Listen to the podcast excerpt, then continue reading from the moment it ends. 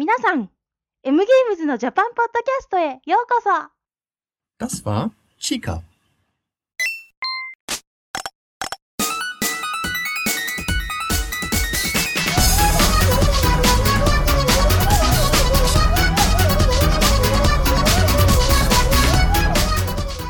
M in Japan, Episode, äh, eine mehr als letztes Mal. Ich weiß glaube ich gerade gar nicht, welche wir haben. Auf jeden Fall sind wir wieder da, nach einer Woche Pause. Ähm, war krankheitsbedingt, haben wir ein bisschen aussetzen müssen.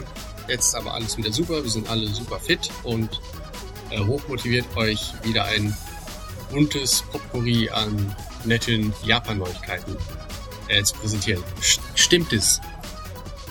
Ja, Ja. auf jeden Fall. Ähm, ich habe mich halt original im Sommer ähm, jetzt erkältet, indem ich äh, im, ähm, vor meinem Ventilator sozusagen geschlafen habe oder mit Ja, Ventilator Das ist, und das hat mich dann äh, in die Knie gezwungen. Aber jetzt bin ich wieder fit, und hochmotiviert. höchst. höchst motiviert. Aber das ist auch, ähm, ich würde gerne Strom sparen und mit Ventilator schlafen, aber also, es geht halt einfach nicht. Also wir müssen ja echt mit Klimaanlage schlafen. Man muss sich dran gewöhnen. Ich sag's dir, es ist die erste, meine die ersten drei vier Nächte ist es vielleicht hart, aber dann, wenn man wenn man dann soweit ist, wunderbar. Ja, okay, vielleicht haben wir dann noch ein bisschen was auf dem Weg zur Askese vor uns. Na Und Das gut. Geld, was man sich spart, meine Güte. Ja. Ja, das, genau, und das gesparte Geld kann man dann investieren, muss man aber nicht. In Spiele. in Spiele. Und zwar zum Beispiel in ein Spiel, was ja auf, äh, weiß nicht, war es die E3 oder wo wurde es angekündigt und jetzt in, in aller Munde und Podcast-Hörer, für die ist es schon ein alter Hut, das neue Grasshopper-Spiel. Genau. Ähm, Lollipop Chainsaw, Ja. oder? Täusche ich mich? Nee, ich glaube schon Lollipop Chainsaw. Also in der aktuellen Famitsu ist eine große Werbung ähm, mit der Dame. Hat die schon einen Namen eigentlich? Äh, bin ich mir gar nicht sicher. Hm. Und Es ist betitelt mit äh, das Leben an der an der Schule ist das Beste und ja ihre Rundungen sind Juliette. Juliette. Okay, Juliettes Rundungen sind sehr ähm, auffällig in Szene gesetzt. Ähm, wir machen einfach nur ein Foto von und uploaden es dann auf unseren Twitter-Account, damit ihr euch das mal angucken könnt. Ähm, ich Es erinnert mich ein bisschen an den, ähm, na, wie hieß der? Eine Kinofilm, der jetzt neulich im Kino war. Anfang Der des eine. Jahres. Mit dem Schulmädchen und der, Pistolen. ein japanischer oder? Sucker Punch. Ah, stimmt. Ja, stimmt. Ja, der, die Hauptcharakterin sieht schon sehr ähnlich aus. Ähm, wir hatten irgendwie gesagt, äh, es wäre ein Third-Person-Shoot, aber in Wirklichkeit, wie der Titel schon verrät, ist es natürlich äh, eine, eine Kettensäge, mit der sie durch die Gegend heizt und Zombies niedermetzelt. Ja, ich glaube, das letzte Zombie-Spiel ist schon ein bisschen älter, oder? So zwei, drei Wochen. Ja, min mindestens. Ja, ne? Aber für Japan, ich glaube, von Japanern kam länger kein Zombie-Spiel. Nee, das letzte war vor sechs Wochen oder so. Das Of the End Yakuza. Ach, stimmt ja. Ach Gott, das habe ich schon wieder vergessen. Ja, ist ja, ist ja klar. Ich meine, Zombie-Spiele kann man ja nie genug haben. Oder vielleicht doch. Ja, naja. kann man sich ja. Na, kann ja jeder halten, wie er will. Aber. Naja, aber wenn man sich mal so anschaut, was ansonsten ähm, die, die Famitsu diese Woche testen musste, ähm, ist auch ein westlicher Titel dabei. Äh, Cars 2. Ist ja Großartig. Und potenzieller. Ja, Ich habe gehört, dass das Spiel viel besser sein soll als der Film. Also ich will den Film, will überhaupt gar nicht wissen, wie der dann ist. oh Gott, naja. Also das Spiel hat man in der Famitsu ganze 25 Punkte abgesahnt, was ja dann eher war und naja, äh, das lieber Finger weg so. Ähm, der Titel mit der höchsten Wertung ist ähm, Atsumete Kirby. Der, wie heißt der auf Englisch? Gute Frage. Äh, ist das nicht Kirby Mass Attack oder sowas? Ah ja, das, Ja. das kann gut sein. Das Genau. kommt mir bekannt vor. Das neue äh, DS Kirby ähm, folgt mich, aber ich glaube, wo Kirby draufsteht, ist eigentlich immer äh, gute Unterhaltung drin. Ja, das für ein Wii, das war jetzt anscheinend hat's die, die Hardcore-Fans so ein bisschen enttäuscht, aber ich denke, es war trotzdem noch ein, ein akzeptables Spiel für zwischendurch. Oh, Vielleicht nicht unbedingt zum Vollpreis, äh, aber ich habe das Gefühl, dass das Atsumete Kirby fast noch ein Tick besser ist. Ich werde es mir, glaube ich, auf jeden Fall holen. Oder? Ja, ich habe ich hab leider meinen DS irgendwie seit 18 Monaten nicht aufgeladen. Ich bin gar nicht sicher, ob der noch angeht. ah. Hast du eine PSP? Ja, eine PSP habe ich und die ist auch äh, regelmäßig im Einsatz. Äh, für die PSP könntest du dir nämlich dann holen Yusha 30 Seconds. Äh, ist ja das ähm, der Half-Minute Hero. Es gibt nämlich jetzt ein Reboot. Ah, nee, Reboot nicht, aber ein Re eine Art Remake. Ähm, es kommt für die, seltsamerweise auch für die PSP raus und halt auf Xbox Live. Und es ist im Endeffekt das, das gleiche Spiel ähm, wie, wie das, das ursprüngliche Half-Minute Hero. Nur mit in meinen Augen extrem hässlichen Flash-Grafiken und äh, weiß nicht genau, ob noch der Classic-Modus dabei ist, aber ich weiß aus guter Quelle, dass die deutschen Texte ganz, ganz lustig geworden sind bei dem Spiel. Kann, kann ich jetzt mal so sagen. Vielversprechend. Ähm, aber das erste Mal kam es auch schon für die PSP raus, oder? Ja, eben. Und deswegen finde ich es ein bisschen komisch, dass jetzt, vielleicht war es auch ein Druckfehler in der, in der Famitsu, aber ähm, also ich, ich weiß auf jeden Fall, dass eine, eine, eine Xbox Live-Version kommen sollte, also auf den deutschen Markt, also dass die übersetzt wurde. Und vielleicht haben sie sich gedacht, ach komm, dann äh, melken wir noch ein paar Kühe. Aber es ist, es ist kein richtiger Nachfolger. Nee, nee, das ist exakt das gleiche Spiel mit neuen Grafiken. Ah, okay. Hm, komisch. Ja. Aber, also, ja. dass man auf demselben System innerhalb von, was waren es jetzt, ein, ein, gutes Jahr, ja. zweimal dasselbe Spiel dann äh, rausbringt, ist äh, schon merkwürdig. Ja. Wen es aber interessiert und wer es noch nicht kennt und wer eine Xbox hat, der soll uns mal schön auf Twitter folgen und äh, uns eine Nachricht schreiben oder uns äh, ein, ein Menschen-Dings machen. Ihr wisst ja, wie das geht. Mit Ich will der Half-Minute Hero sein.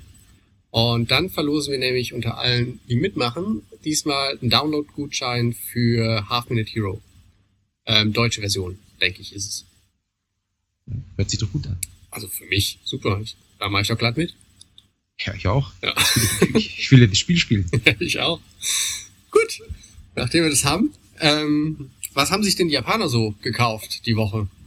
Ähm, überraschenderweise, beziehungsweise nicht überraschenderweise, äh, das neue Pro Yaku für die PS3, äh, was zu Deutsch Pro Baseball ist, was seit Generationen, also Konsolengenerationen, immer wieder sich verkauft wie geschnitten Brot. Ja, das ist quasi das, das japanische FIFA. Ja, ganz genau. Oder? Ja, kann man schon so sagen. Ja, inzwischen, ja. Na gut, das japanische FIFA, wenn man es genau nimmt, ist, ist Winning Eleven, aber Winning Eleven verkauft sich in der Regel nicht ganz so gut wie die Baseballs. Ja. Soweit ich weiß. Ja. Ich glaube auch. Ähm, und mit 111.000 Einheiten ist es schon nicht schlecht. Das könnte man als äh, Erfolg verbuchen. Und ich glaube, die Fall. halten sich auch relativ lange in den Charts, also ich glaube, da geht genau. auch einiges. Die, die bleiben, sind ziemlich ja, lang, langläufig. Genau. Ähm, auf Platz zwei ganz dicht dahinter mit 110.000 Einheiten, also nur 1000 weniger, ist Taiko no Tatsujin Portable. Das ist dieses äh, japanische Trommelspiel. Ja. Und da frage ich mich gerade, wie das auf der PSP funktionieren soll. Ich meine, auf dem DS ging es ja immerhin noch mit dem Touchscreen, dass du da halt halbwegs anders. Ich meine, selbst auf dem iPhone geht es halt mit Tippen. Aber auf der PSP bleibt dir, glaube ich, nur Knöpfchen drücken, oder? Oder gibt's da auch wieder so eine obskure Mini-Trommel nee. bei? Ich glaube, es ist einfach, also ich bin ziemlich sicher, dass es einfach nur Knöpfe drücken ist. Aber die, die Musikspiele sind ja eh ziemlich beliebt auf der PSP. Ich meine, es gibt, soweit ich mich erinnere, gibt Pop Music, dann gibt's dieses koreanische DJ Max oder was das war. Ja, dann natürlich Hatsune Miku, ja, was Ah. ja auch ein, ein Topseller ist. Ja. Und ich denke, da ist Namco einfach auf den, auf den Wagen mit aufgesprungen und hat ihr Taiko da gebracht. In der Spielhalle gibt's ja inzwischen schon 16 Teile. Aber in der 17 Spielhalle sogar. macht's auch Spaß. Ich meine, die Trommeln da sind richtig groß und da macht's auch richtig Spaß drauf zu hämmern. Wobei, wenn ich bedenke, dass das Spiel jetzt seit, wie lange gibt's es? Vielleicht zehn Jahre? Ja? Na, noch nicht einmal. Ich denke acht, neun Jahre maximal. Und hat jetzt schon 16, 17 Teile. Das ist äh, Geldpresswerk für Namco. Ja, mir soll's recht sein. Also mir macht's halt in der Spielhalle echt Spaß. Und ähm, ich meine, ich, ja, ich meine, es könnte von mir aus auch ruhig derselbe Teil sein, weil so oft wie ich das spiele, wird's mir nicht auffallen.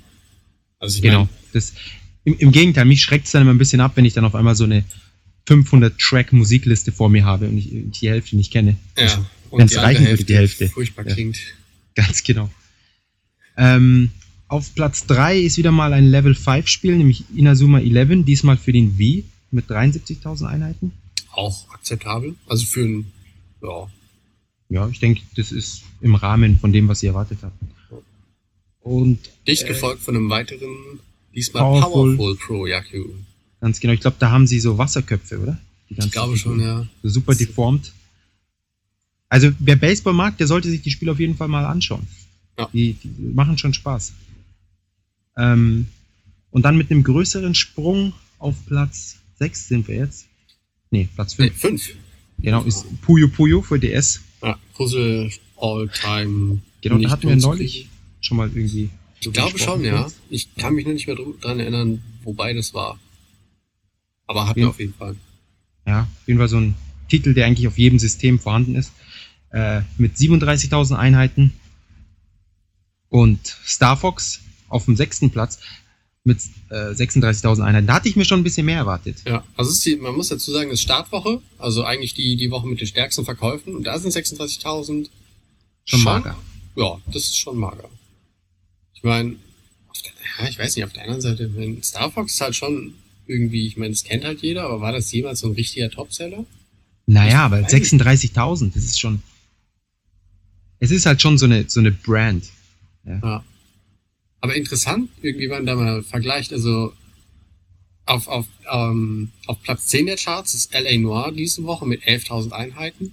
Das allerdings schon in der zweiten Woche. Die haben in der ersten Woche wie viel verkauft? In der ersten Woche hatten sie 46.000 und waren auf Platz 1. Das ist praktisch Ah. die, die ich. Ergebnis vom letzten Podcast, Ja, das ausgefallen ist. der.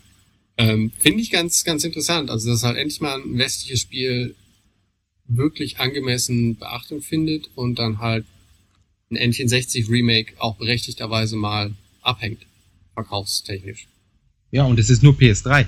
Die Xbox 360-Version hat sich dann nochmal separat ein paar Mal verkauft. Ah, guck an. Und auf Platz 2 ist auch letzte Woche Infamous gewesen, Infamous 2. Mit 30.000, Ja. was ja auch nicht schlecht ist. So, die Charts fest in westlicher Hand. Allerdings Infamous, ich guck grad mal, ähm, bräuchten wir so Jeopardy-Musik, die die peinliche Stille übertönt. Ich wollte gerade mal schauen, ob Infamous denn diese Woche noch irgendwo in den Charts zu finden ist. Also nur der Information halber, Wii Sports Resort ist auf Platz 8 und äh, Mario Kart auf Platz 21, nur damit da alle beruhigt sind, dass die sich immer noch verkaufen. Ah, hier ist es, Infamous, ähm, Platz 16. Wow, ist doch schon ganz schön abgerutscht dann. Ja. Von Platz 2 runter auf 16. Aber liegt daran, dass halt diese Woche die, die Titel wirklich verkaufsstark sind mit, mit über 100.000 Einheiten. Dann schon mehr als das Doppelte, was, was letzte Woche der beste Titel Ja. geschafft hat. Von daher kann man immer noch sagen, das war schon Erfolg. Ich meine, vor allem verglichen mit den Verkaufszahlen von Portal und Mass Effect 3, äh, 2, Genau. da können die schon froh sein. Äh, Hardware-technisch ähm, gibt's dieses diese Woche einen ziemlichen Peak für den 3DS, 46.000 verkaufte Einheiten. Was ich nicht ganz verstehe, weil normalerweise müsste ja dann irgendwie in den Charts auch irgendwie ein 3DS-Spiel besonders stark sein. Irgendwie, also als sich Zelda, als Zelda rausgekommen ist, gingen ja auch die Verkäufe hoch. Aber jetzt, ich meine, Star Fox, das einzige Spiel in der Top 10, äh, dann nur magere 36 verkaufte, also 36.000 verkaufte Einheiten. Weiß ich nicht, warum die Leute sich dann diese Woche wie verrückt einen 3DS kaufen, weil er hat sich über doppelt mal, ja, fast doppelt so gut verkauft wie die PSP, die sich 25.000 Mal verkauft hat. Verstehe ich. Ich, ich vermute, äh, dass es wegen äh, der Sommerferien ist und da viele Eltern dann ihren Kindern jetzt für die Ferien einen, und, und halt für, zum Abschluss des Jahres dann in, in 3DS gegönnt haben. Ja, aber warum Es denn dann ohne Spiel? Äh, naja, wenn du jetzt sagst, wenn ein, ein Drittel davon, jetzt sagen wir mit dem Star Fox Wacking oder in, in sagen wir 10.000 Einheiten und dann sind ja doch noch so, äh, das Zelda beispielsweise hat sich dann doch noch über 10.000 Mal verkauft. Und es gibt ja dann doch viele Spiele, vielleicht, es fällt halt in den Charts dann nicht so auf. Ja. Könnte sein. Man weiß es halt nicht. Vielleicht wollen sie, downloaden sie sich auch einfach alle die Spiele. Jetzt diese, diese Wii, äh, WiiWare Games und sonst was. Ah, das kann sein. Ja, aber kann ich mir nicht vorstellen. Nee, auch nicht. um ehrlich zu sein. Der Rest der, der Hardware-Charts ist eigentlich same business wie die ganze Zeit auch. Also ich meine, PS, PS3 um die 20.000, wie um die 15.000, äh, die Xbox um die anderthalbtausend, PS2 1000. Da hat sich eigentlich seit dem letzten Mal nie wirklich was geändert, oder? Nee. Ich frage mich, welche Leute jetzt immer noch die PS2 kaufen. Ähm, ich, Du hast dir die PS2 gekauft. naja, also wir haben halt eine, ähm, aber die fängt jetzt an, die Discs zu zerkratzen. Ah, das ist ein super Feature. Das ist ein extrem tolles Feature. Das, ähm, also das habe ich irgendwie, das kenne ich so eigentlich nur von Microsoft-Produkten. aber da, also ich war ja, aber da lässt sich Sony halt nichts vormachen, dem daher, weißt du was. Und sie haben es sie haben's halt schon vorher gesehen. ja, ne, meine, das ist ja eine, eine ältere PS2 sicherlich von dir. vielleicht auch ein Hidden Feature oder so. Aber es hat auf jeden Fall eins unserer Spiele äh, unspielbar gemacht und ähm, also ich war echt so sauer. Ich habe echt die DVD durch, durch, durchs Zimmer geschmissen, weil ich überhaupt nicht verstehen kann, was was diese tiefen Rillen da drauf machen. Und dann mal in allen anderen Packungen geguckt äh, von den Spielen, die wir vorher noch kurz gespielt haben. Und die haben halt alle mehr oder weniger diesen diesen Ring drumherum. Und ich verstehe es nicht. Also es ist halt ist halt ein Slim. Und da drin ist halt nicht irgendwie, also das Ding steht ja nicht uneben oder schief oder so. Und ich habe keine Ahnung, wie das passieren kann. Und Welches aus- Spiel war es, wenn ich fragen darf? was ich rumgeschmissen habe, war Onimusha 4. Ah, Ja. Und ähm, ja, also das war, der hat die Disc nicht mehr gelesen. Das, da war echt nichts mehr zu machen. Gott sei Dank ist es kein teurer Titel. Äh, ja, wohl neu kostet der auf Amazon um die 10.000. Ja. Ja, man, sowas braucht man halt auch neu. Ja. Naja, ich meine, also klar, ähm, das Blöde ist, eigentlich liegt der Titel bei uns in einer, in einer, in einem Umzugskarton in Deutschland und dann haben wir es hier dann nochmal gekauft, weil wir gerade den gebraucht gesehen haben. Aber selbst wenn ich ihn hier jetzt dann das dritte Mal kaufe und auch gebraucht, ich will halt die Platinum-Version nicht kaufen. Hm, hm, hm. Ich, äh, ja. Es wird Zeit, dass, dass der Titel auf äh, PSN als Download angeboten wird. Äh, ich- es, es wird Zeit, dass nochmal alle eine Petition starten, dass äh, die Abwärtskompatibilität wieder integriert wird. Ja, das passiert am selben Tag, an dem, an dem Schweine fliegen lernen. Wahrscheinlich. Dass Aber Sony es würde mir helfen, also ich habe echt keinen Bock, die äh, eine PS2 neu zu kaufen. Eine gebrauchte werde ich auf jeden Fall nicht mehr kaufen. Und neu sind die einfach super teuer in Japan. Ich meine, in Deutschland bekommst du die für 100 Euro hinterhergeschmissen. Ich, die gibt's sogar im Aldi oder so, ne? Und hier kosten die noch Listenpreis 16.000 Yen. Das sind 150 Euro. Ich finde, das ist eine echt, eine ganz schön krasse Summe für so ein altes Gerät. Ja, elf Jahre jetzt. Aber scheinbar sehen das immer noch tausend Leute pro Woche anders und Ja, das ist dann teurer als der Wii oder, oder genauso teuer. echt, ja, kann schon hinkommen. Ich meine, es sieht, ab, aber es sieht besser aus. Also, Grafik. Ja. Das, äh, was, was, welches Problem ich mit der PS2 habe, ist, dass man sie halt nicht wirklich gut anschließen kann an irgendwelche äh, High-Definition-Geräte. Ach, das geht. Also, ich meine, es sieht halt schon irgendwie ein bisschen anders aus, als du es gewohnt bist, aber das passt schon. Also, zumindest bei uns. Da, da lobe ich mir meine 60 GB PS3. Das ist die, die einzige Alternative für mich. Ja, das schaut schon nett aus. Was spielst denn du so gerade zur Zeit, wo wir dabei sind? Ähm, daheim habe ich nichts gespielt, aber ich war in der Spielhalle und habe mir das neue Dragon Ball Z Zenkai Battle Royale angeschaut. Klingt super. Ja, es, in der Spielhalle gibt es in der Regel nicht sehr viele Dragon Ball Spiele und ähm, in letzter Zeit werden ja lauter alte Genres und äh, nicht Genres, Serien wieder neu aufgegriffen und aufgebacken. Und Dragon Ball ist da jetzt auch dabei. Und das Spiel ist prinzipiell auf demselben, äh, auf derselben Idee aufgebaut wie Virtua On damals. Ähm, für die, die es nicht kennen, Virtua On ist so ein äh, Arena 3D Fighting Mecha Action Spiel. Ja. Ja. Man, Kann sich jetzt jeder eigentlich was drunter vorstellen. man ist halt in der Arena, man hat, äh, es sind vier äh, Spieler und man kämpft in, entweder in, in Zweierteams gegeneinander oder jeder gegen jeden. Und äh, hat halt so verschiedene Dash-Moves und, und äh, ferne, äh, also Sch Schussattacken, was bei Dragon Ball natürlich diese ganzen Kamehamehas etc. sind. Und dann natürlich noch Nahkampf, äh, für noch mehr Schaden. Es, ähm, Virgin ist jetzt natürlich schon, wie alt ist Virgin? Muss schon 15, 20 Jahre alt sein. Ist schon ein bisschen älter auf jeden Fall. Ja. Das wurde dann irgendwann abgelöst von den ganzen Gundam-Spielen, die in die Spielhalle gekommen sind. Und auch zum Teil auf PS2. Für die PS3 gibt es, soweit ich weiß, noch keins. Für die PSP gab es noch ein paar. Gundam?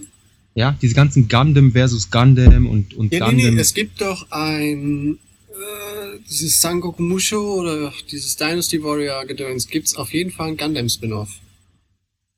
ja, das ist richtig, aber das ist nicht in der Arena, sondern du hast dann diese Ach so. Stages richtig. Ah, okay. Und auch im Weltall.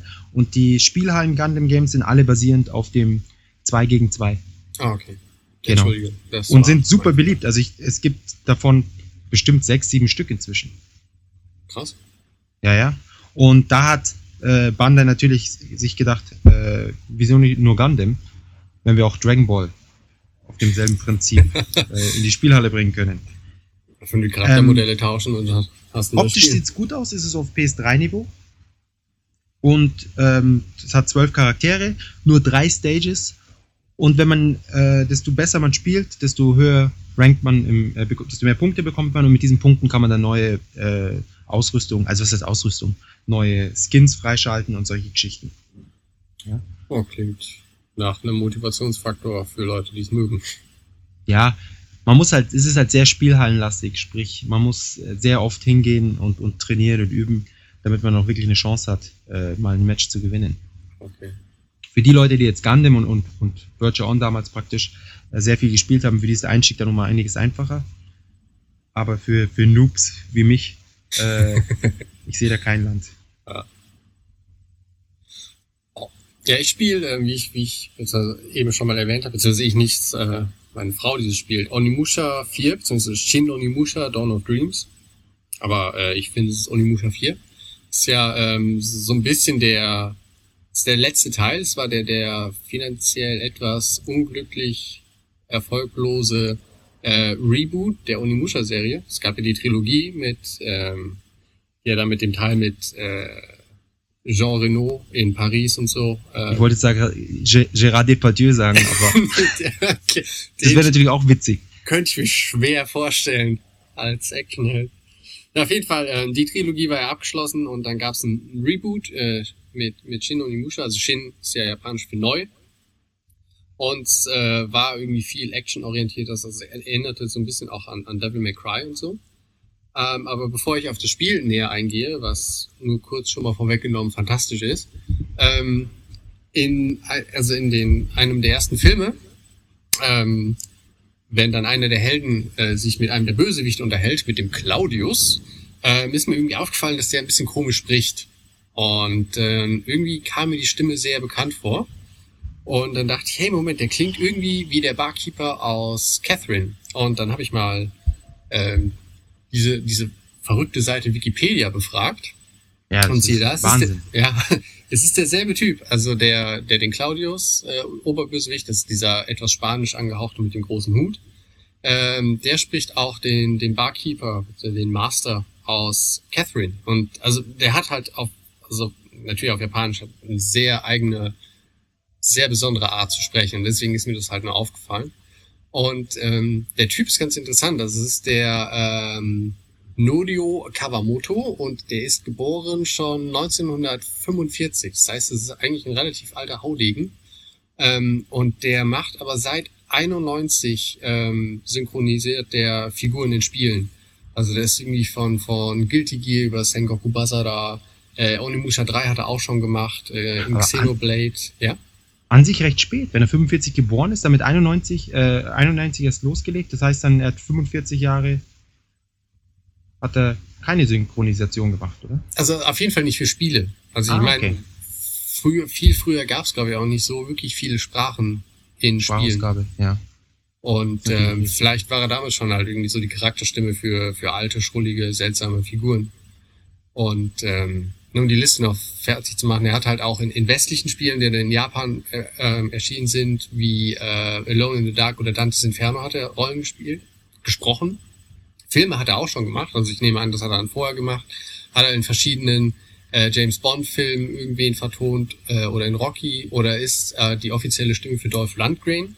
Ja, das sind, das ist das, das, der, die, die, die Höhe der japanischen Filmkunst, das Synchronisieren von amerikanischen Filmen. Ja, von, von Dolph Lundgren, hallo? Ja.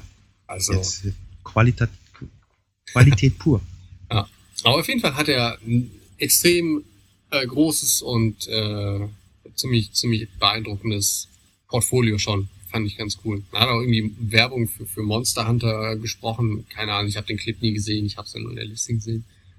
Und ja, so viel halt zu den Herren. Der ähm, hat eine, also wer mal die, die japanische Demo vielleicht gespielt hat von, von Catherine oder vielleicht auch ähm, Onimusha mal auf Japanisch gespielt hat, äh, wird wissen, was ich meine mit dieser eigenen Art zu sprechen. Das ist eine sehr seltsame Betonung von allem und äh, er zieht halt Silben seltsam in die Länge. Aber es klingt halt irgendwie ziemlich cool. Leider ist ja der japanische Soundtrack bei der deutschen und amerikanischen Version von Catherine nicht dabei, Nee, weil ja, Atlus den 9 GB Standard der Xbox 360 äh, beibehalten wollte. Warum Sony darauf nicht irgendwie reagiert und da gleich irgendwie eine Kampagne startet, von wegen, hey, bei uns äh, bitte beide Sprachen drauf und Blu-ray, pipapo, bla bla, aber nix. Keine Ahnung. Und wer darf's ausbaden? Die Fans. Ja. Die einzige Möglichkeit, die man praktisch hat, ähm, es trotzdem mit englischen Untertiteln zu genießen, ist, äh, wenn man eine gejailbreakte PS3 hat. Dann, ja, es gibt jetzt lauter Groups, die sich nur darauf spezialisieren, die englischen äh, Synchronstimmen raus, also auszutauschen mit den japanischen. Echt? Dass man dann das, ja, ja, man hat dann das amerikanische Spiel mit dem japanischen Dubbing. Aber ganz cool. ich nehme an, das ist den wenigsten Leuten den Aufwand wert. Uns ist ja nach wie vor die Frage, inwiefern das legal ist. Es sei denn, man kauft wahrscheinlich ja beide Spiele. Ja, genau, man muss sich natürlich, muss man sich erst kaufen. Ja, aber dann Ja. auch beide Versionen, oder? Also die, die japanische Version für die Stimmen und die englische Version für die äh, Texte. Ja gut, man kann es auch übertreiben. Aber ich, rein rechtlich gesehen wäre das der korrekte Weg. Ja. Hm, hm, hm. Ja, bevor wir das vertiefen. Aber ähm, ich, ich, ich finde ein bisschen so moralisch die, die Firma dafür zu unterstützen, dass sie äh, dümmlicherweise nur eine Tonspur auf die, auf die Disk gibt, äh, finde ich ein bisschen äh, merkwürdig.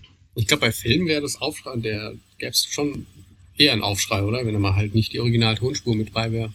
Ja, das wäre das wär der Witz. Ja Das kannst du dir vielleicht in, in Russland erlauben mit einer DVD 5. Mit einer R5. ja. Aber, aber nee, sonst. Du weißt, Blu-ray und dann 9 GB, das ist wirklich unverschämt.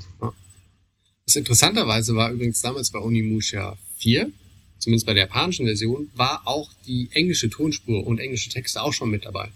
Englische Texte sogar. Ja, du konntest es. Ähm, ich Stimmt bei der japanischen ja. Version aber auch schon, oder? Ja, ja, das meine ich ja. Also Ach so, das, genau. das fand ich ähm, schon sehr cool. Also ich meine, Ja, damals hat ja Sony auch geworben mit DVD, unendlich viel Speicherplatz und den ganzen Kram. Aber es war halt eins der wenigen Spiele, die es halt auch genutzt haben. Leider. Ja. Aber es war, eh- es war eh ein ganz, es war ein nicht schlechtes Spiel. Also ich hab's finde auch es Ziemlich weit gespielt. also in meinen Augen echt fantastisch. Also vor allem jetzt, ich meine, wir haben es jetzt vor kurzem gespielt und also ich bin, habe ja auch die neuen Spiele alle gesehen, aber das sieht für PS2-Verhältnisse immer noch echt fantastisch aus. Also jeder, jeder Japan-Fan, ähm, der sich ein bisschen halt für, für die Japan-Thematik und, und halt so Samurai und so ein bisschen Fantasy-Setting im japanischen Stil begeistern kann, sollte, wenn das noch nicht getan hat, Onimusha 4 spielen, weil also die Grafik ist halt für PS2 echt top und die, ähm, die CGI-Filmchen sind von immer noch von, von echt richtig geiler Qualität. Und äh, die Musik, finde ich, sticht besonders heraus, weil die halt irgendwie so, also sie verbindet halt schon so westliche klassische Themen mit, mit japanischen klassischen Musikelementen und dann halt noch mit modernen, äh, ja weiß nicht, ähm, Elektronikklängen. Also du hast halt irgendwie dann zum Beispiel in Kämpfen hast du halt schon eher so, so einen pushenden Beat dabei, aber halt die Melodie wird halt von, von diesen, diesen alten japanischen Seiteninstrumenten gespielt. Also die, die Mischung ist einfach ziemlich cool. Und also der Soundtrack ist schon was ziemlich Besonderes.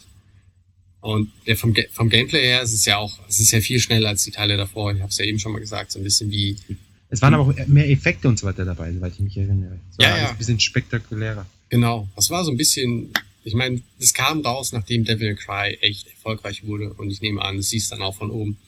Jungs, macht es mal so wie Devil May Cry. Weil ich glaube, die Verkaufszahlen von Onimusha, die sind halt immer schlechter geworden. Und dann war das so wahrscheinlich von, vom Management so, ja, hier, das ist jetzt unser letzter Ausweg, die Serie noch zu retten. Macht es mal so wie die anderen Spiele, die gerade sich gut verkaufen. Und also Ja. es hat, hat auf dem Markt nicht geklappt, aber das Spiel an sich ist echt super. ich, ich finde halt, sie haben ähnlich wie auch Konami mit Silent Hill, sie haben dann einfach zu schnell zu viel rausgebracht und es hätte einfach ein bisschen mehr Pause gebraucht. Ja, ich finde manche Spiele, die, die müssen immer so ein bisschen reifen, bevor dann der Nachfolger so richtig einschlagen kann. Ja, man, man sieht Metal Gear Solid, da haben sie auch nicht gesagt, so jetzt bringen wir alle 18 Monate einen neuen Teil raus, sondern da lassen sie auch immer schön Zeit und das Spiel kommt raus, wenn sie einfach genug Stoff haben und, und der Markt dann auch wirklich äh, hungrig ist nach einem Nachfolger. Und ich persönlich, bei mir kam dann die Devil May Cry, kam dann auch irgendwie dazwischen noch mit raus. Dann noch Onimusha 3 und den, den habe ich schon gar nicht mehr gespielt. Und äh, Shin Onimusha, wie gesagt, nur angespielt eine, eine Weile und dann kam wahrscheinlich eh schon wieder was anderes. Das kann sein. Ja. Und zur Zeit, wo Onimusha 2 und 1 rauskamen, da, da gab es ja praktisch wenig in der Richtung, was man sonst hätte spielen können auf PS2. Das stimmt. Ja. Also gerade, ich glaube, Unimusha 1 war eins meiner ersten Spiele für PS2 überhaupt. Ich glaube, Onimusha war. Nee, Devil May Cry war der Grund, warum sich äh, meine Frau damals die PS2 überhaupt geholt hat. Ja, es war auch, es war neuartig, es hat ja diese gemischte Kamera, sprich, es war so fest, aber dann doch irgendwie beweglich und so. Es war, war, war witzig damals. Das war, es ist auch, ah, das war, das war zu der Zeit, als der GameCube, ähm, kurz bevor der GameCube in Japan rauskam. Und ich hatte den, hatte mich dann ähm, irgendwie überwunden, den, den, den Cube damals aus Japan zu importieren und mit Luigi's Mansion. Ja. Und der Cube war, glaube ich, auf dem Weg schon. Also der wurde irgendwie verschickt. Und dann hat uns ein Freund mit einer US PS2 besucht, eben mit Devil May Cry. Und ich meine, wenn du das damals das erste Mal gesehen hast, war es ja völlig von den Socken. Also ich meine, das war ja irgendwie mal was ganz anderes und das war mal, das definierte irgendwie cool, komplett neu, ja. Ja, Und ja, dann sitze ich da so und denke so, oh Mann, das ist ja geil. Hätte ich mal, hätte ich mal das gekauft. Also ein paar Tage später kommt der Gamecube. Ich meine, du freust dich natürlich auch über neue Hardware und so, ja. Und Luigi's Mansion ist ein cooles Spiel. Aber ich konnte es nie richtig genießen, weil jedes Mal, wenn ich mit dem, mit Luigi durch dieses Geisterhaus gelaufen bin und so Staub gesaugt habe und er so lustig Mario redet, muss ich immer dran denken, wie geil Dante da irgendwie die Monster zerschossen hat. Ja, ich weiß auch nicht, was sie sich damals mit dem Luigi's Menschen gedacht haben. Und was ich mich, was ich mir bis heute frage, ist, warum sie das Spiel, ja, mit der Taschenlampe und dem Staubsauger, ja, wo du praktisch auf dem Screen Sachen aufsaugen musst, dass das nicht für ein Wii gekommen ist, ist mir völlig unklar. Keine Ja. Ahnung. Und jetzt haben sie es endlich angekündigt und dann kommt es für ein 3DS. Ja, ich meine, ist doch toll. Naja. Nintendo weiß schon, was sie machen. Ja, die haben es schon raus. Ja. Essen. Genau. Diese Woche wieder unser, unsere Essensvorstellung. Ähm, diesmal geht's um Yakiniku, was einer meiner Leibspeisen ist. ja, es gibt fast nichts Besseres. Ähm, setzt sich zusammen aus den Wörtern Yaki, was braten bedeutet, oder grillen, und Niku ist das Fleisch. Und ähm, ja, das mehr oder minder beschreibt es schon das, das komplette Gericht. Es kommt ursprünglich aus dem Koreanischen, das, ähm, was im Korea Bulgogi ist. Das ist einfach ein, ein Fleisch, das man auf so einer Pfanne oder auf einem Grill ähm, brät und dann isst. In Japan ist es ein bisschen abgeändert, beziehungsweise auch in Korea ist es inzwischen ähnlich abgeändert. Man ähm, geht in ein Restaurant und äh, meist, also innen drin, es ist nicht außen wie bei uns das Grillen im Park oder, oder am See oder so. Ähm, man setzt sich an den Tisch, in der Mitte vom Tisch ist ein, ist ein Grill, entweder ein, Gasgrill, wo dann einfach, wo man über dem Feuer brät, oder eine, eine heiße Platte, also eine Elektro, eine E- Elektroplatte. Und in den besseren Restaurants ist es dann ähm, ein Gitter mit, mit Kohle drunter. Und die Kohle ist heiß, logischerweise, sonst, Mensch, sonst wird es ein bisschen schwer mit dem. Grillen. Was Was aber nicht ist, ist, dass da irgendwie in, in Gas noch irgendwie verwendet wird, sondern die, die, die hitzen die Kohlen praktisch auf, bevor sie an den Tisch kommen. Sie kommen dann, werden dann in den Tisch eingelegt und über dem Grill ist ein, ist eine Art riesiger Staubsauger, der den die Luft unterm, unter der Kohle nach oben saugt, wodurch die Kohlen dann heiß bleiben. Und direkt auch noch den Qualm abzieht. Ganz genau. Und dadurch äh, kann man dann auch ohne Bedenken da grillen, ohne dass man äh, dann hinterher riecht wie eine Zigarette oder was. Aber es Ähm. wird super heiß trotzdem. Also vor allem im Sommer ist das halt schon echt. Ja, das stimmt. Man, man, man sollte sich mal ein bisschen weiter wegsetzen. Und das japanische Fleisch ist ja auch äh, weltberühmt. Das ist vor allem das Rindfleisch. Also die meisten kennen es wahrscheinlich als Kobe Beef. Äh, in Japan ist es an sich nicht wirklich wichtig, dass es unbedingt aus Kobe kommt. Ja, also auch wenn es jetzt nicht aus Kobe kommt, ist es meistens ein sehr, sehr gutes Fleisch und bei weitem günstiger als jetzt ein, ein Stück Kobe Beef. Es hat halt diese feine Maserung. Für Vegetarier ist das jetzt natürlich höchst uninteressant, aber für Fleischfresser sozusagen ist es, gibt's meiner Meinung nach kaum was, was Besseres, was man in Japan essen kann. Also ich meine, ich mag's halt schon, also ich versuche zwar irgendwie möglichst wenig Fleisch zu essen, was ähm, in Japan manchmal schon sehr schwer ist. Ich muss aber gestehen, wo du das mit dem Kobe Beef sagst, also Kobe Beef habe ich noch nie gegessen, aber es gibt ja in Japan gibt es zwei Fleischsorten, die in den jährlichen Ausscheidungen sich quasi um den ersten Platz battlen. Das ist einmal das, das, das Fleisch aus Kobe und dann ist es noch das von Ishigaki. Ja. Das sind die beiden. Und ich äh, bin in der, obwohl, ne, mir tun Tiere leid und so, aber ich durfte dieses Jahr mal Ishigaki Beef essen. Und ich muss leider gestehen, ich glaube, ich habe noch nie etwas so Geiles gegessen. Also das Ja. ist ja, das, du musstest es nicht schneiden, weil es auf der Zunge zergeht. So ist es. Es ist halt so unglaublich lecker. Leider. Es ist leider nicht ganz günstig. Ja, das Ähm, auch. Man zahlt normalerweise, also es gibt viele All-You-Can-Eat Yakiniku-Restaurants, da zahlt man dann so 3000 Yen, was dann so 25 Euro sind, für, die, für ein günstigeres ähm, All-You-Can-Eat-Menü. Und da kriegt man auch oft nicht das wirklich gute Fleisch. Und wenn man dann einzeln bestellt, dann kann man dann schon mal locker 50 bis, ja mal, ab 50 Euro sozusagen äh, für pro Person ausgeben, was es dann schon recht teuer macht. Wenn man bedenkt, dass man das Fleisch dann letztendlich selber zubereiten muss, ist das eigentlich schon eine ziemliche Frechheit. ja, oder? Ich meine, ich komme doch dahin, damit die mir Essen machen, oder nicht?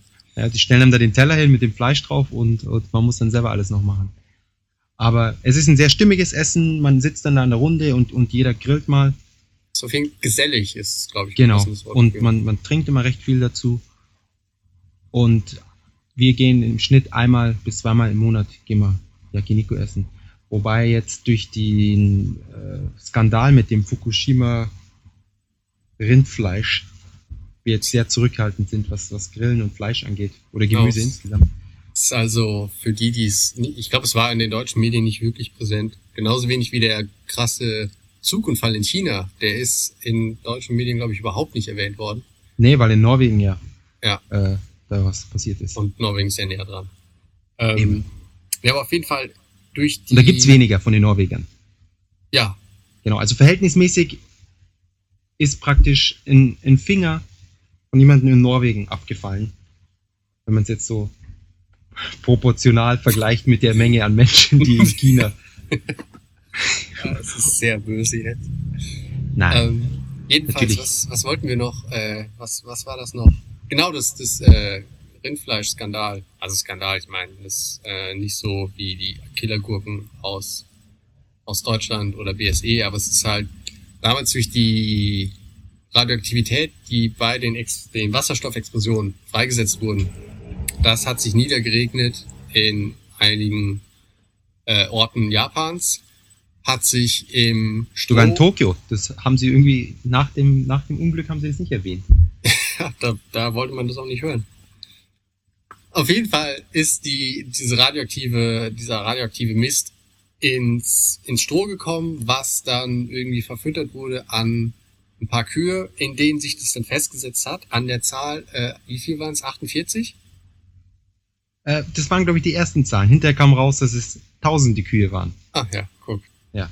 Naja, aber dann gab es große Rü- Rückrufaktionen und äh, es wurden in, habe ich gesehen, es wurden in, in Geschäften ausgehangen, an welchem Tag diese, dieses Fleisch verkauft wurde, in welchen Sachen. Also ja, ähm, falls Sie an dem und dem Tag Rindfleisch für Yakiniku gekauft haben oder Rindfleisch für Shabu Shabu, ähm, sind Sie jetzt verseucht.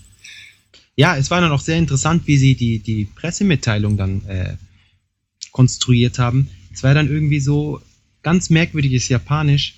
Wenn man ein Stück Fleisch in den Mund genommen hat, gibt es keine größeren äh, Bedenken für die Gesundheit. Tja, weil jeder lutscht ja nur dran und Ja, spuckt's ja. dann aus. Und nur keine und nur ein Stück und keine größeren. Also auf gut Deutsch, wenn man wenn man ein Steak gegessen hat, dann gibt es Bedenken für die Gesundheit. Ja, dann war's das eh. Dann. Aber es gab da auch noch, es war dieses Jahr ein bisschen vorher, gab es doch diesen mega krassen Skandal von dem verrotteten Fleisch aus Tokio, was dann an so eine Kette ausgeliefert wurde. Ich glaube mehrere sogar. Ja, wo aber halt auch Leute gestorben sind. Ganz genau. Mehrere, ein Dutzend oder so. Ja, die sind Dutzend. umgefallen wie die Fliegen. Ja, ja.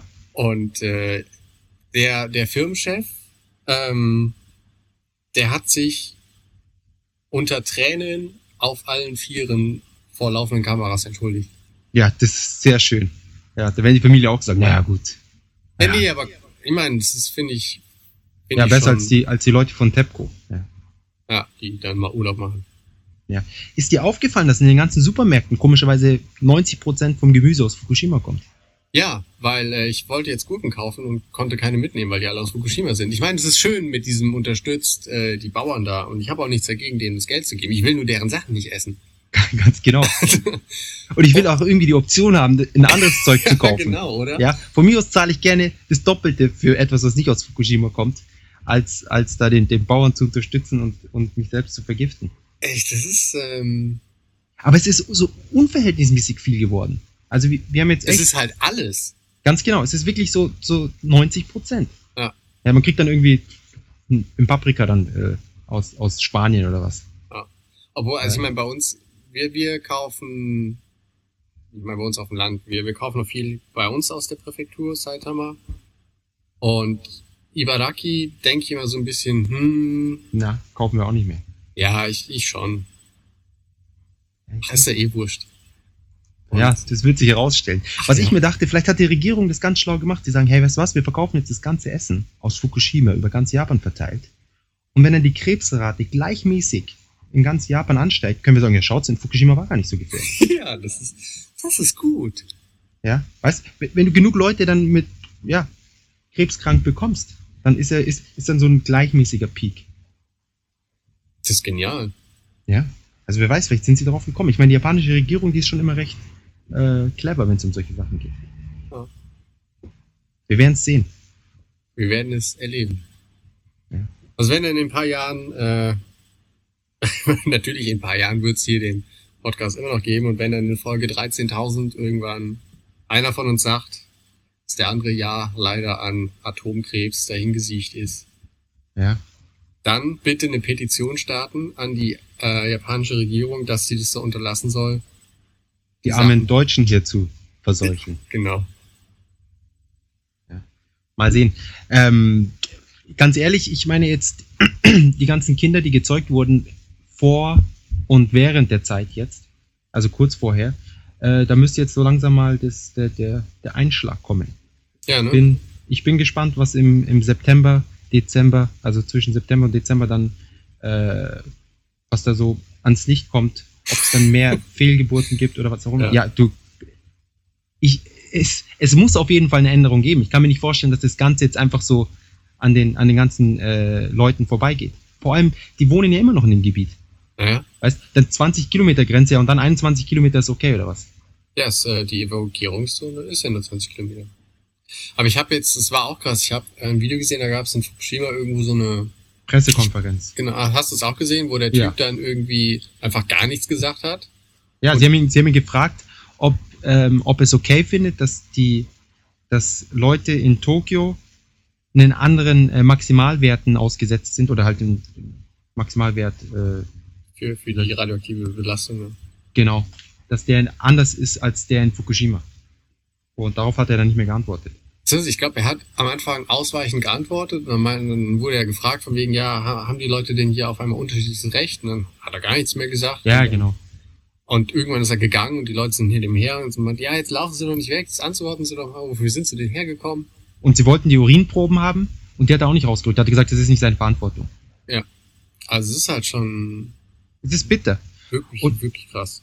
Und das Schlimme ist halt, dass, ähm, dass die Opposition der Regierung da auch nichts macht, wie es bei uns halt. Bei uns freuen sich ja die Leute, ja. Wenn, wenn, die, wenn die andere Partei was falsch macht oder wenn sie irgendwas haben, worauf sie, woran sie sich aufhängen können, dann ist ja das Geschrei sofort da. Ja. Und wenn selbst wenn die Opposition, Opposition schläft, dann haben wir normalerweise zumindest noch die Presse, die sich dann drauf, dran aufgeilt, ja. Die dann nur noch, oh, schaut's da, das passiert und das passiert und, und die Regierung macht nichts, etc. pipapo. Und in Japan fällt das irgendwie alles unter den Tisch. Das ist halt echt schon.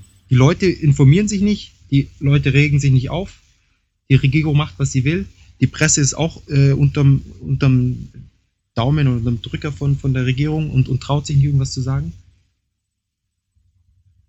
Das ist der Wahnsinn.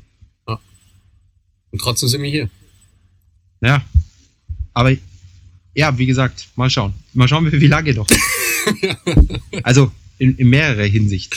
Ja, ja. Ähm, Wenn es gar zu, zu bunt wird, dann äh, muss man sich dann vielleicht doch was anderes überlegen. Um- Ich habe gehört, Okinawa ist schön. Ja, also es ist äh, echt das, äh, unser ähm, Notfallplan äh, nach, also Okinawa oder halt Ishigaki, weil Ishigaki ist ja die noch, noch eine kleine Insel noch etwas näher an Taiwan, die aber auch zu Okinawa gehört. Ähm, fantastisch. Ein Freund von mir kommt von da, der ist gerade in Tokio, aber der will halt irgendwann auch zurück und dann haben wir gesagt, ja komm, ziehen wir da alle hin. Ähm, Aussteigerleben als Fischer auf, auf äh, Ishigaki. ist doch ein schöner Lebensabend. Ja gut, als, als Fischer, da haben wir wieder das Problem mit den Fischen und dem radioaktiven Meerwasser, aber man muss ja die Fische nicht essen, man kann sie ja verkaufen. Ja, eben, oder? Das funktioniert ja für die Bauern aus Fukushima auch, oder? eben, eben. Schau. Gut, haben wir das ja geklärt. Gucken wir dann morgen mal nach äh, Grundbesitz. Ganz Dann, dann ziehen wir, ziehen wir um genau. In die, mal hoffen, dass die, dass die, dass die Häuser in, in Okinawa besser sind als die in Tokio. Genau, was uns bringt zu Pro und Contra Häuser.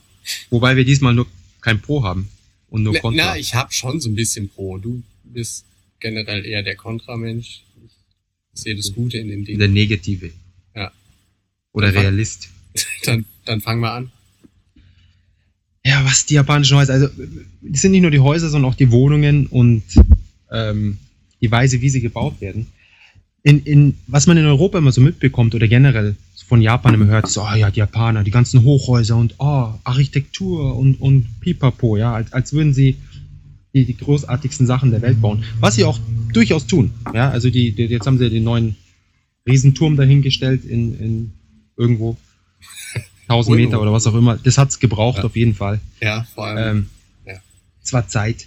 Ähm, wenn man sich aber die normalen Häuser anschaut, in denen die Leute wohnen, dann muss man leider feststellen, dass es genau das Gegenteil von dem ist, was man sich unter modern und äh, luxuriös ist.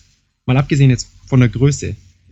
Die ähm, Häuser sind meistens ziemlich billig gebaut. billig Sie trifft's. sind super schlecht isoliert. Die Wände sind zum größten Teil einfach nur aus, aus Holz und ja, ich denke, Holz und Pressspan oder was. Und Kakerlaken. Ja.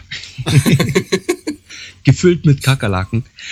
Ähm, man hört, man hört jeden, man hört jeden Furz Ja. buchstäblich vom Nachbarn. Ja, das ist echt wahr. Im Winter sind sie eiskalt, im Sommer sind sie super heiß.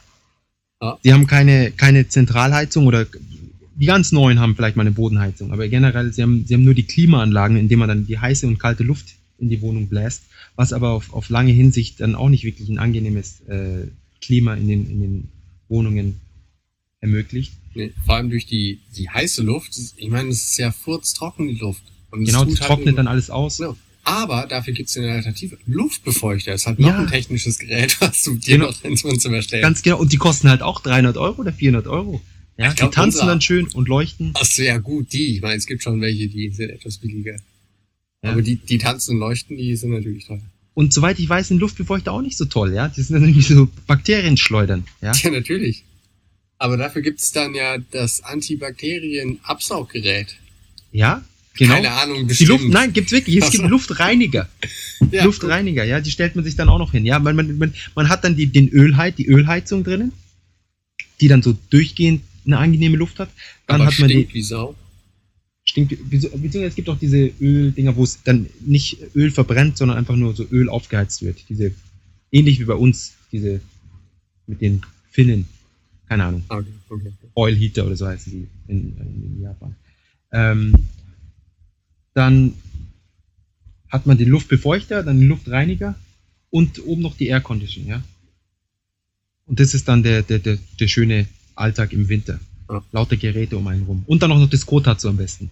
Ja, den ich Was so hasse. ein Tisch ist, in dem so eine Heizung drin ist. Was auch toll ist für die, für die Stromkosten, wenn man dann so einen 2000 Watt Kasten nonstop anhat. Ja, ich meine, also ich kann verstehen, dass es schon eine sehr gesellige Sache ist. Also ich meine, es ist ja dann, also man, man sitzt dann auf dem Boden, hat diesen, diesen niedrigen Tisch und ähm, unter, also zwischen Tisch und Tischplatte ist ja dann irgendwie so diese große Decke gespannt, sodass du dann quasi, äh, das Zimmer ist kalt, ist halt ein japanisches Zimmer im Winter, und dann kannst du halt unter den Kotatsu, ähm, machst du die Decke halt über die Beine und dann ist es halt warm und ist gesellig. Genau. Aber das Blöde ist, durch die Decke ist das Zimmer grundsätzlich unordentlich, weil immer diese Decke um den Tisch liegt. ja. Und das ist der Grund, warum ich das hasse. Und, Und- es ist furchtbar schlimm, wenn du irgendwie da mit Freunden trinkst oder so. Das, und es ist einfach zu gemütlich. und alle pennen weg. Ja, und liegen dann unter diesem Tisch. Ist Ja, ja. Und die Wohnungen brennen ständig ab wegen dem Ding. ja. Ja, insgesamt wegen den ganzen Heizgeräten, die im Winter notwendig sind, brennen konstant irgendwelche Wohnungen ab. Das liegt doch auch, weil die halt alle aus Holz sind. Ja, das ist dann haben wir wieder das Problem. Und wenn eine Tsunami kommt, schwemmt sie alle weg. Ja, du, du siehst, in, in Deutschland könnte eine Tsunami kommen, dann würdest du keine Häuser, Dächer und den ganzen Schmarrn rumschwimmen sehen, weil Stein schwimmt nicht. Ja, aber Ja. wenn halt die Erde wackelt in Deutschland, dann war es das da. Das stimmt auch nicht. Die ganzen Gebäude, die jetzt stehen geblieben sind beim Erdbeben, ja, also selbst nach der Tsunami und auch diese ganzen Evakuationsstellen, sind alles Häuser aus Stein. Ja, aber die sind ja, also ich meine, ich wollte nur sagen, dass die halt erdbebensicher gebaut sind, aber deutsche Häuser sind halt nicht erdbebensicher gebaut. Ich meine, in- So eine Schulhalle, so eine, so eine Turnhalle, die sind noch nicht erdbebensicher gebaut. Die Hochhäuser, klar, die sind erdbebensicher gebaut. Aber so eine normale, diese Sporthallen, in die sie dann alle evakuieren, das sind doch ganz normale Hallen. Ich meine, wie, einfach nur vier Wände und ein Dach drüber. Also weißt du, was ich meine? Es ist natürlich ein, ein Hochhaus mit lauter Verstrebungen und irgendwelchen Querbalken und diesem ganzen Zeug und mehreren Etagen. Klar, das muss man dann, muss man sich wirklich durchdenken, äh, wie man, wie man das Erdbeben sicher macht. Aber eine, eine Turnhalle.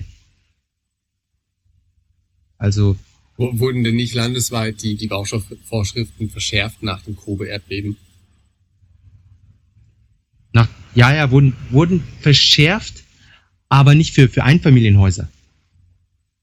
Ja, okay, ich meine, so ein Einfamilienhaus ist ja auch nicht viel. Meine, Du darfst auch nicht vergessen, dass es auch in Deutschland schon Erdbeben von Stärke 5 oder sowas äh, gab und da ist auch nichts zusammengefallen. Ja, Und 5 ist, ist ich glaube, was war Kobe 6? Ist natürlich ein riesiger Unterschied, weil es ja so eine Logarithmus-Funktion oder was ist.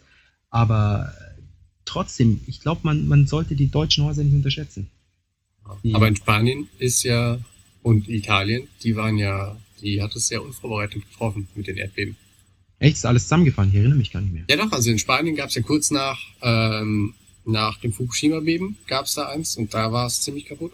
Und es gibt auch, das war glaube ich vor ein paar Jahren noch, äh, das ist jetzt nur noch mal in den Nachrichten gewesen, weil die ganzen damals versprochenen Hilfsgelder für die Italiener von der Regierung irgendwie in den Taschen der Mafia gelandet sind. Da hat sie Ja. auch irgendwie so eine Stadt zerlegt. Ich dachte, die Regierung ist die Mafia in Naja, Italien. aber halt nicht offiziell. Sie haben nicht mal so getan, als würde es in den Taschen der Regierung liegen. genau.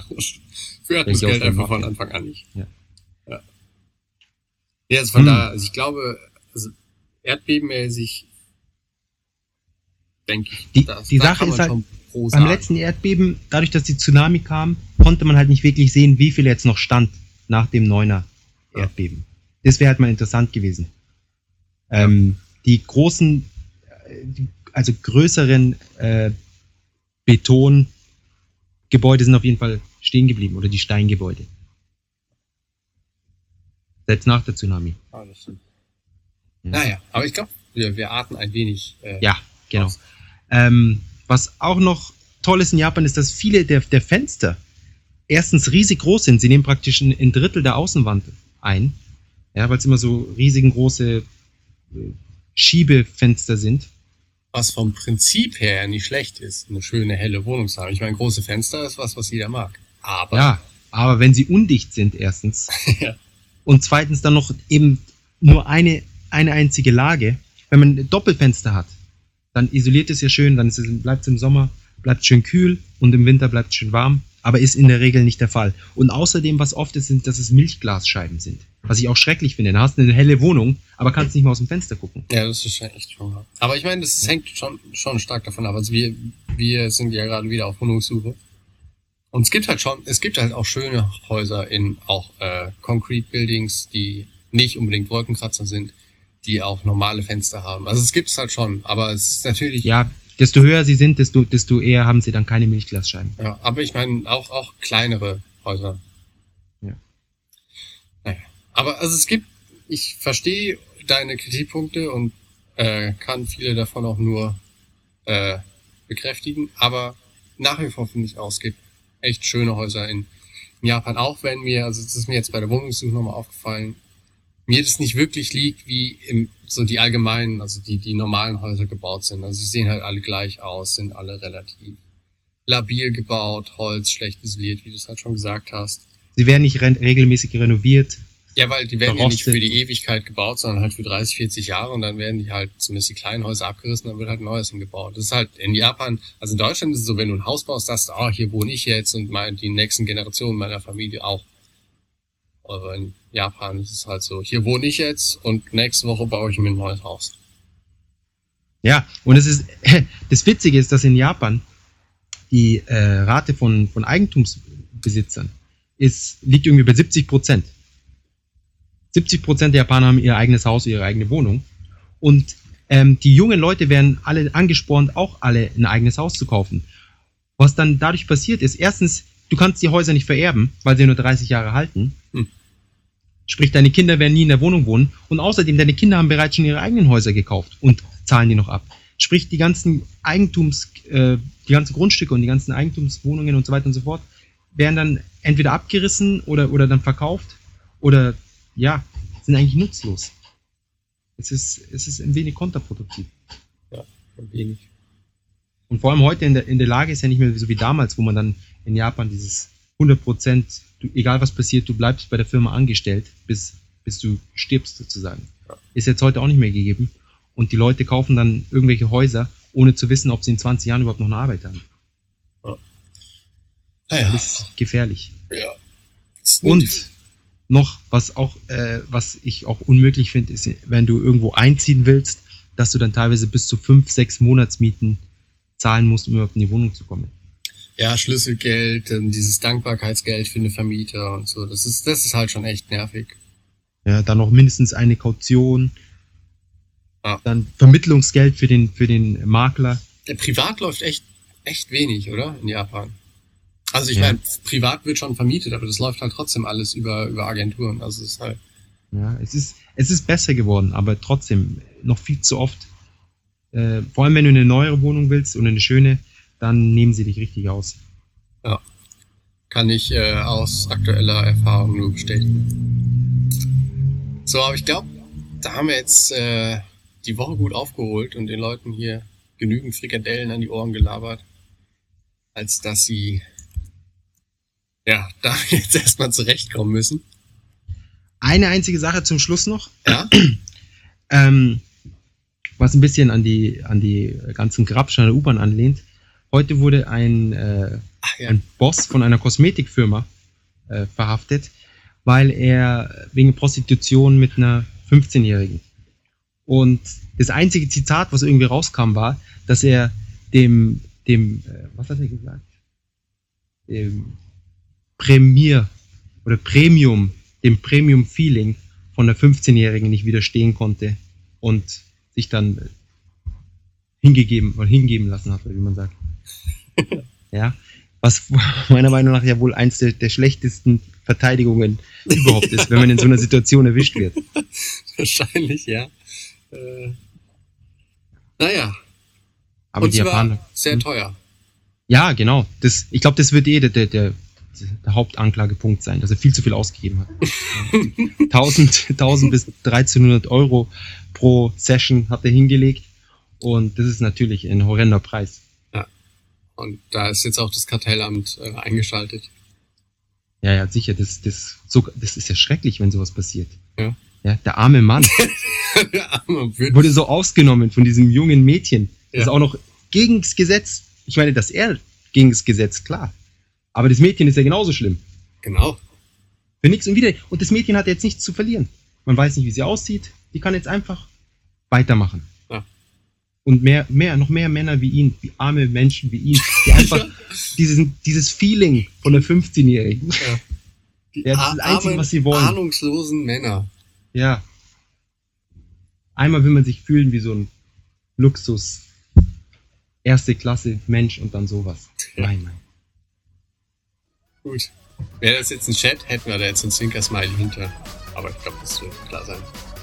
Aber nichtsdestotrotz finde ich, ist das eine schöne Geschichte, um die Leute jetzt wieder zu entlassen. Denke ich auch. Und äh, ja, Somit ich sagen- Dankeschön Ja, genau. Dankeschön. und auf Wiedersehen. Und bis zum nächsten Mal. Und vielen Dank fürs Zuhören.